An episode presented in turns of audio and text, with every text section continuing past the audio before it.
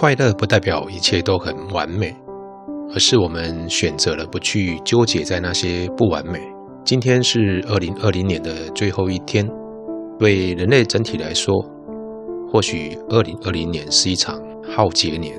幸运的是，在台湾目前还守得相对安全。从报道得知，欧美每天数以千计的人因为疫情病逝。对社会来说是多么的动荡与不安。此情此景呢，要是发生在台湾，是很难想象的。因此，二零二零年应该是感恩的一年。面对当前因为防疫的不便，少数人呢贪图一己的率性，罔顾社会的安全，这是很不应该的。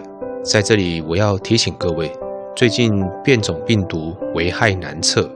从指挥中心提高戒备的动作来看，疫情似乎是蠢蠢欲动，请各位避免参加人潮拥挤的活动，特别是与非特定对象的陌生人群接触的时候，请全程佩戴口罩。最近卫福部的公文提醒，肠病毒的疫情好像有上升的趋势，这应该会跟民众洗手习惯稍有懈怠有关系，请注意，勤洗手和戴口罩一样重要。口罩呢是避免飞沫，勤洗手还有不摸口鼻，可以避免接触感染。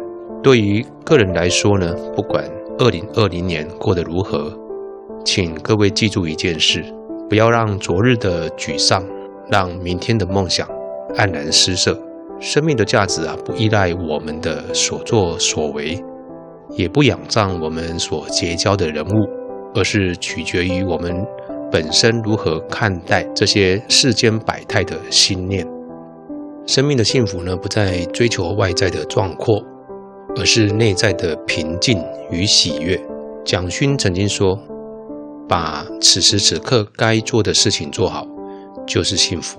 点点滴滴的生活里啊，最平凡的细节加起来才是幸福。”生命它不会永远是益，也不会永远是笋。到了山头就往下坡，到了山谷就往上坡。这么说呢，不是鼓励我们消极以对，而是要强调，生活不会一直是坦途，高高低低，一直都是生命必要的修炼。只要我们不自乱阵脚，黑暗的后面就是光明。当下的力量这本书啊，是我典藏的智慧书，我个人非常推荐这本。即使已经看过，我还是把它摆在触手可及的桌边，在我需要灵启的时候随手翻阅。它总是跟我心有灵犀的迸现一则短语，启发我思考生命的意义。在我写这篇文章的时候呢，我随手翻了这本书，我看到了这一段话。对生命说是，永远要对当下这一刻说是，臣服于事物的本然，对生命说是，然后你将发现，生命突然开始为你做工，而不再跟你作对了。这是我今天翻到的一段话，跟大家分享。迎接未来，面对当下，我们要有勇于挑战、不畏失败、积极行动、坚持下去的勇气跟毅力。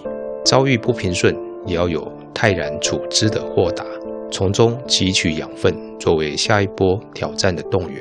把握当下，即是真善美。祝福大家新年快乐！